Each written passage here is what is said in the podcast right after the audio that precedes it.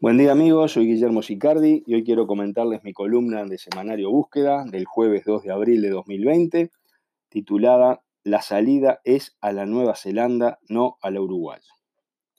No nos engañemos, no compremos la ilusión que de esta crisis salimos todos juntos, tomados de la mano y cantando Imagine. Existen dos diagnósticos diametralmente opuestos sobre las causas de nuestros problemas y dos visiones diferentes sobre cuál es la mejor solución. Así es imposible recorrer cualquier camino juntos. Veamos el ejemplo de Nueva Zelanda. A principios de 1980 era una economía estancada por culpa de las políticas estatistas y socialistas.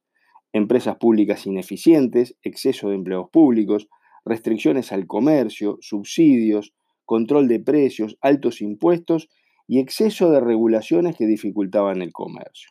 Este panorama nos resulta familiar a cualquier latinoamericano. En cambio, hoy en el 2020, Nueva Zelanda es uno de los países más prósperos del mundo.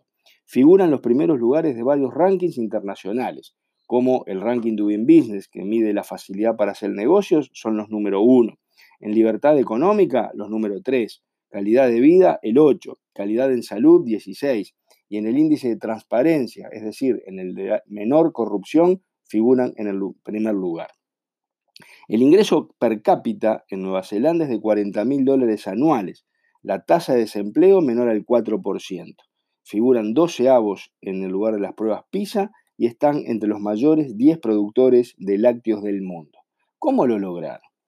El éxito de Nueva Zelanda estuvo en cambiar su paradigma socialista por una economía de libre mercado. Achicaron el Estado en serio. En cuatro años pasaron de 88.000 empleados de la Administración Central a solo 32.000. Cerraron empresas públicas ineficientes, redujeron impuestos y flexibilizaron las leyes laborales. Pero no dejaron a nadie tirado en el camino. Se endeudaron fuertemente para poder financiar esa transición y la economía real respondió inmediatamente. Llegaron nuevas inversiones, se contrataron más empleados y se abrieron nuevos mercados de exportación. Además, hicieron una gran gestión en la profesionalización de la cosa pública.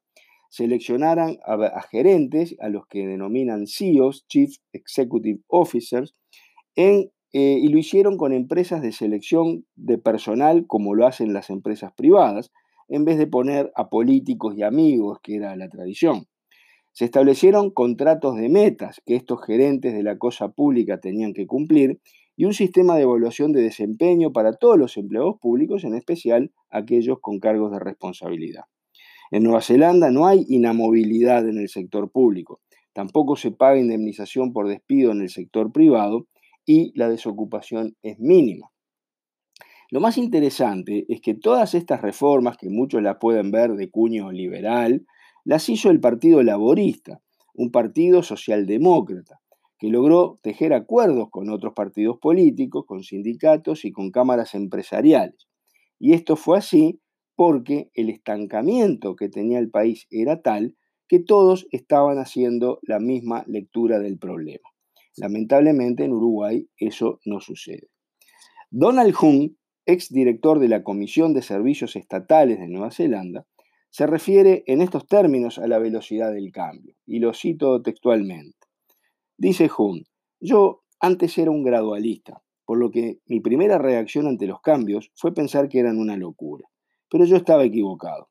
Después de un año hicimos una encuesta y, para mi sorpresa, los funcionarios opinaron que debía acelerarse más el proceso. Existe una poderosa razón para no dilatar los cambios más allá de lo indispensable. Los cambios generan incertidumbre y es necesario entregar certidumbre lo más rápido posible. Además, todo cambio enfrenta resistencias, debe vencer la inercia y la oposición, y eso constituye otra poderosa razón para acelerar el proceso, especialmente en las primeras etapas, que es el momento donde se crean nuevas estructuras. Uruguay en este momento, en este año 2020, tiene que aprovechar esta pandemia del coronavirus para hacer los cambios que no se ha querido hacer en el pasado. Hoy la gente comienza a darse cuenta de cosas obvias que hasta ahora no lo eran. Por ejemplo, el Estado no puede gastar como si no hubiera un mañana, que son el sector privado y los empresarios los caballos que tiran del carro y no la vaca a la que hay que ordeñar, como decía Winston Churchill, y que los empleados públicos deben estar al servicio de la nación y no la nación a su servicio.